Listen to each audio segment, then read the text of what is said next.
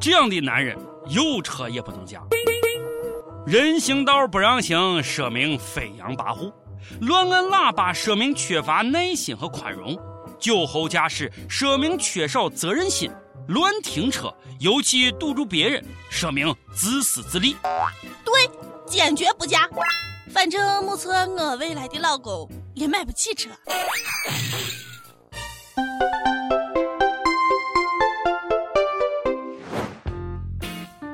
各位友，大家好，今天是三月十号，欢迎收听网易轻松一刻。我是最讨厌自私自利的主持人王军王聊子。我是卓雅。自私是种病，发作起来要人命啊！真的会要人命。这几天我能说快被一个人气死了吗？啊，谁去打他一顿？我出一百，旁边你去，你撞。啊，是这样子的啊，在三月七号早上八点。辽宁的沈阳，一名男子拦住一辆要去救人的幺二零急救车，就是不让车走。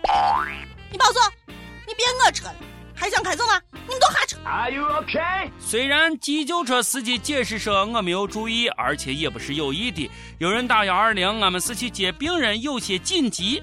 但是男子就是不让车走，甚至呢还拿出来一把刀来进行威胁，还不断的呵斥司机。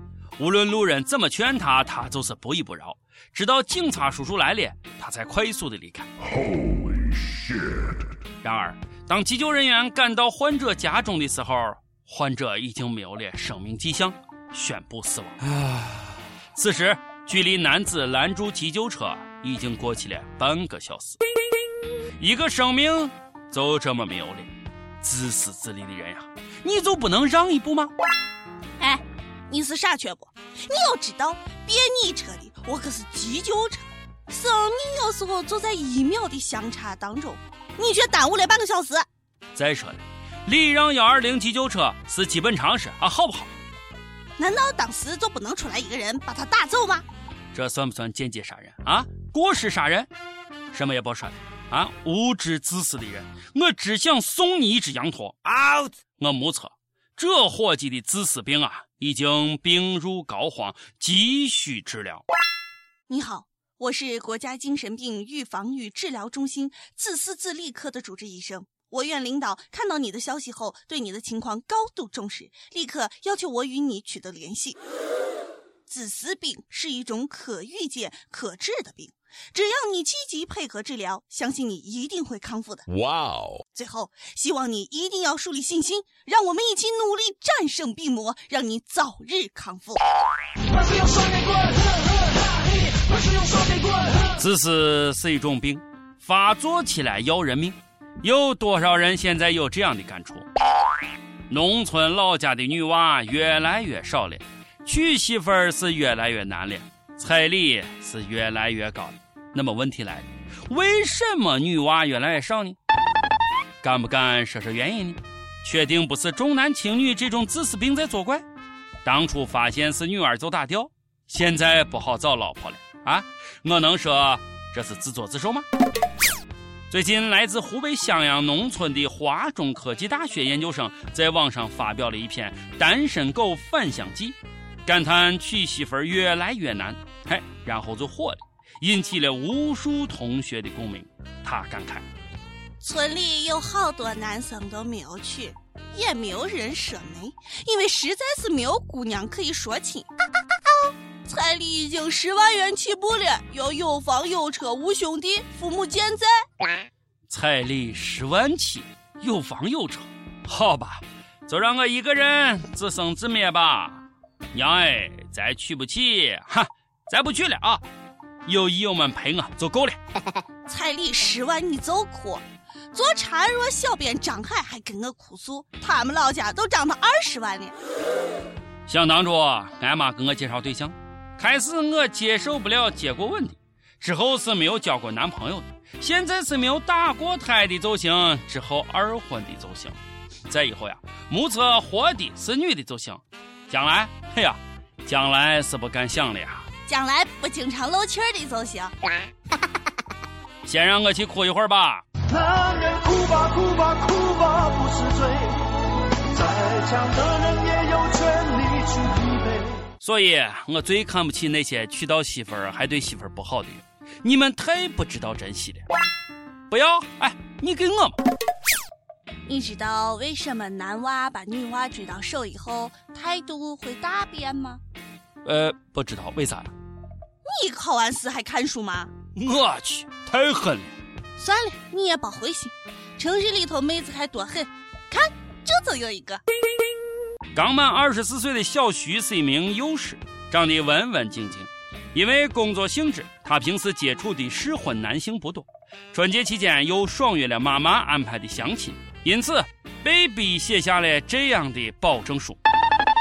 本人决定在二十六岁生日之前嫁出徐府，如果没有嫁出去，将自动卷铺盖露宿街头。特此证明。太狠了，这姑娘啊！太狠了，这亲妈！那啥啊，妹子，你你看我行不行？要不然咱俩凑合着在街头凑合凑合。对了，我，你先去照照镜子去。亲们，我希望你们都能勇敢一点，喜欢谁就去告白，爱谁就让谁知道。一辈子很短，要抓紧时间让自己明白，有些事是不可能的。不告白，你永远不知道自己有多丑。不借钱，你永远不知道自己人缘有多差；不追究，你永远不知道自己被编了多久。下面这个男的被编的好苦，嘿，我都心疼他了。被自私的老婆利用，喜当爹。啊，事情大概是这样子的啊。英国有一个女的，跟她老汉做试管婴儿的时候，偷偷把老汉的精子换成了前男友的精子，就这么。让老公养大了自己跟前男友的孩子，不是这情节想想都醉了啊！详细情况是这样子的：男主角是一位大学讲师，和媳妇儿结婚之后一直没有孩子，于是他们决定去做试管婴儿。第一次去医院的时候，大概老婆身体条件还不合适，只有他捐了精，准备以后使用。第二次他没去，老婆单独去医院做了受孕，受孕很成功。孩子顺利的出生了，可是不久他们就婚变了，在孩子出生七个月之后就分居了，一年多以后就离婚了，孩子由俩人共同抚养。转眼娃长大了，可是这个男主角却发现这个娃咋长得一点都不像他，倒是和他媳妇儿的前男友很像。于是他偷偷进行了 DNA 测试，结果，哎呀，他娘的呀，这孩子就是不是他自己的。他想，一定是前妻在医院受孕的时候和他的前任一起去的，然后用前任的精子受孕，然后骗他说这个孩子是他的。于是他将前妻告上法庭，要求前妻退回各种抚养费和损失费八万多英镑。不过他前妻坚称是诊所搞错了，现在俩人正在法院撕逼中。哎呀，伙计，我心疼你呀，诊所。